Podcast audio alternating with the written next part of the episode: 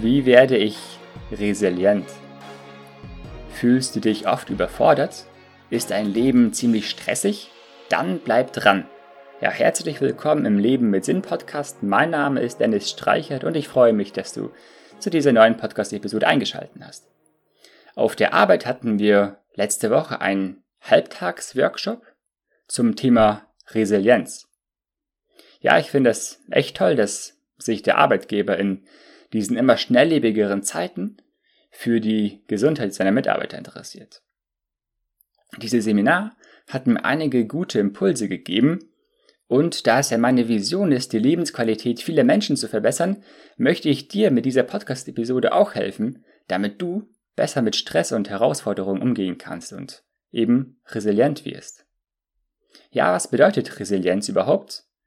Wenn ich die Frage bei Google eingebe, dann kommt als Antwort psychische Widerstandskraft, Fähigkeit, schwierige Lebenssituationen ohne anhaltende Beeinträchtigung zu überstehen.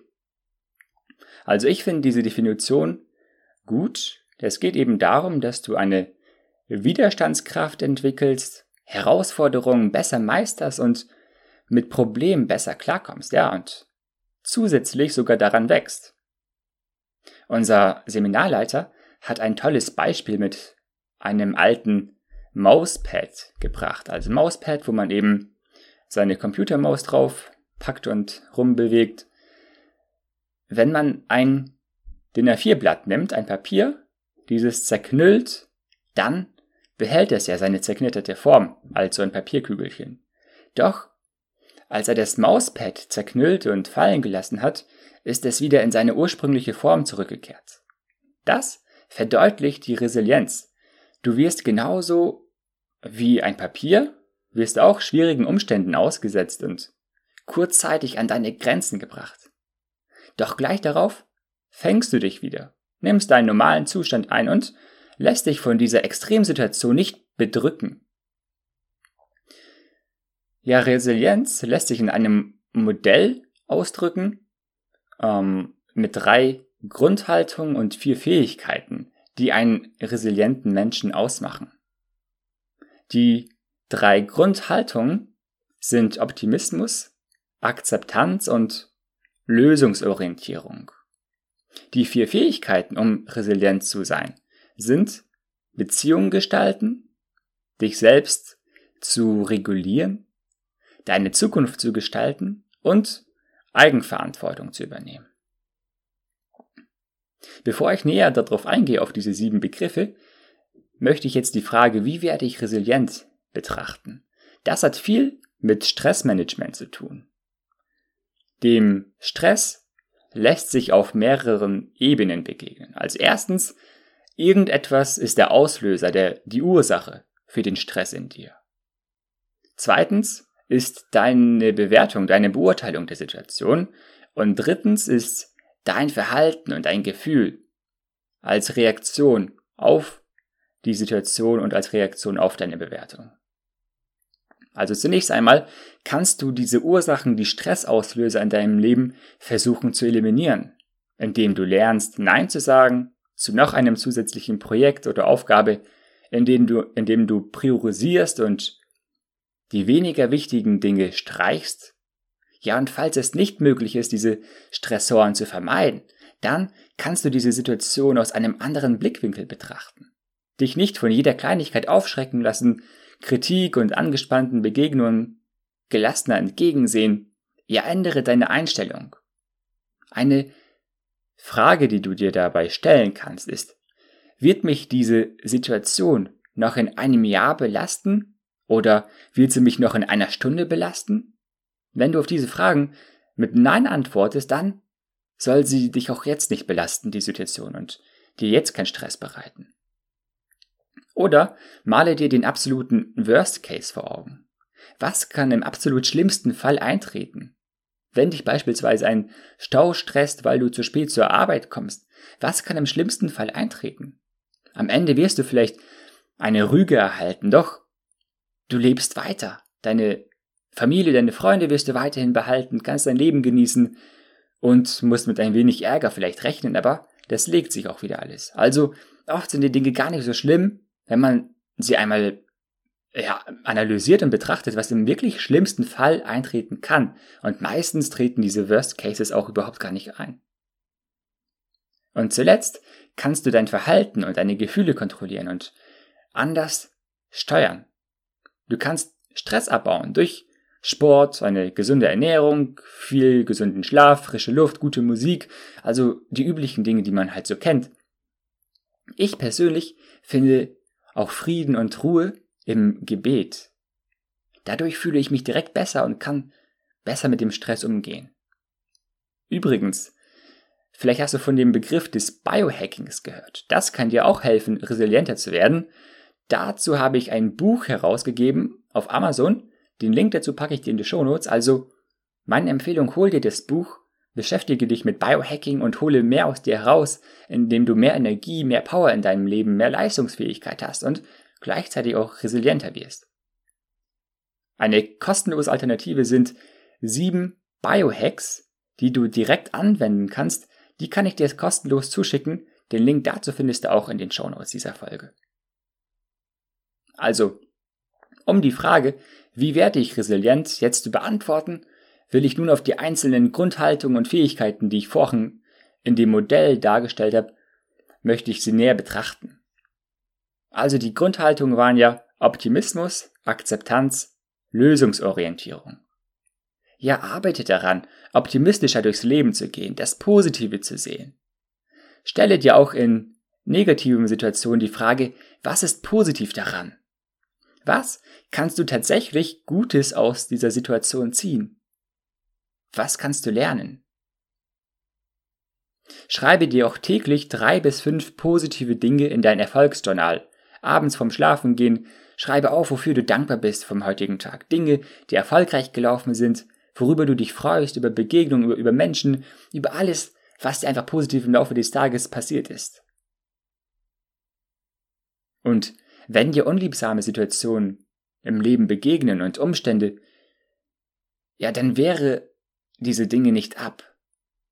Wenn du sie sowieso nicht vermeiden oder ändern kannst, dann wehre dich nicht dagegen, sondern Nehme an, dass du nun darin steckst. Akzeptiere es. Denn erst so kannst du klar anfangen, dich neu zu, zu orientieren, Lösungen zu suchen und dir vielleicht sogar bessere Umstände zu schaffen als vorher. Ja, generell. Übe dich darum, nicht wie vom Blitz getroffen auf die Probleme zu schauen, auf die vielen Steine und Brocken auf deinem Weg. Nein, sondern fange an, diese Steine aufzusammeln und dir so eine, Treck, eine Treppe des Erfolgs zu bauen. Jetzt die vier Fähigkeiten. Beziehungen gestalten, Selbstregulation, Zukunft gestalten und Selbstverantwortung. Schaffe dir ein starkes Umfeld, das dich aufhängt. Eine Familie und gute Freunde, die dir Halt geben und in schweren Zeiten Trost schenken. Vor allem meine klare Empfehlung, fange eine Beziehung zu Jesus an. Denn er hat immer ein offenes Ohr für dich. Er gibt dir Kraft und Weisheit für jede Situation im Leben, für die guten Dinge, für die schlechten Dinge. Für alles hat er ein offenes Ohr für dich und will dir dabei helfen, dich durchführen. Lerne dich selbst besser zu managen. Ja, Zeit und Selbstmanagement ist hier das Stichwort. Mit deiner Arbeitslast besser umzugehen, Aufgaben nach Wichtigkeit und Dringlichkeit einzuordnen, Lade deine Batterien wieder auf. Ja, achte auf eine gesunde Work-Life-Balance. Fange an, deine Zukunft zu gestalten. Setze dir klare, auch große Ziele, mache dir Pläne, Meilensteine auf dem Weg zu den Zielen. Und kennst du schon deine Berufung, deine große Lebensvision, für die du lebst? Wenn nicht, empfehle ich dir meinen Online-Kurs Berufung finden. Den Link dazu packe ich dir auch in die Shownotes hinein. Denn deine Berufung zu erkennen, hilft dir, Widerstände und Hürden zu überwinden. Übernehme Verantwortung für dich und dein Leben. Wenn du Fehler gemacht hast, stehe dazu. Doch lasse dich davon nicht runterkriegen, sondern stehe auf, richte die Krone zurecht und gehe weiter.